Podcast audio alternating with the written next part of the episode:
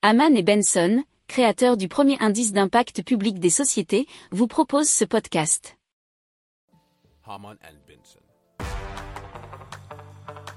Le journal des stratèges. Alors l'un des prototypes du Mercedes-Benz euh, Gen H2 homologué pour la route a parcouru une distance de 1047 km avec un seul plein d'hydrogène liquide de 80 kg, remplissant ainsi l'objectif du projet euh, Hydrogen Record Run qui visait à prouver que cette énergie peut s'inscrire comme une véritable alternative à l'électrique dans l'univers des nouvelles mobilités cela, c'est ce que nous raconte automobilemagazine.fr.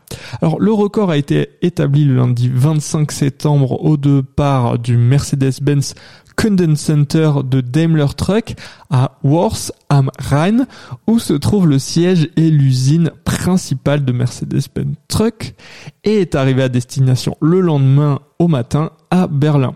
Alors, le camion voyageait en pleine charge avec un poids total maximum de 40 tonnes.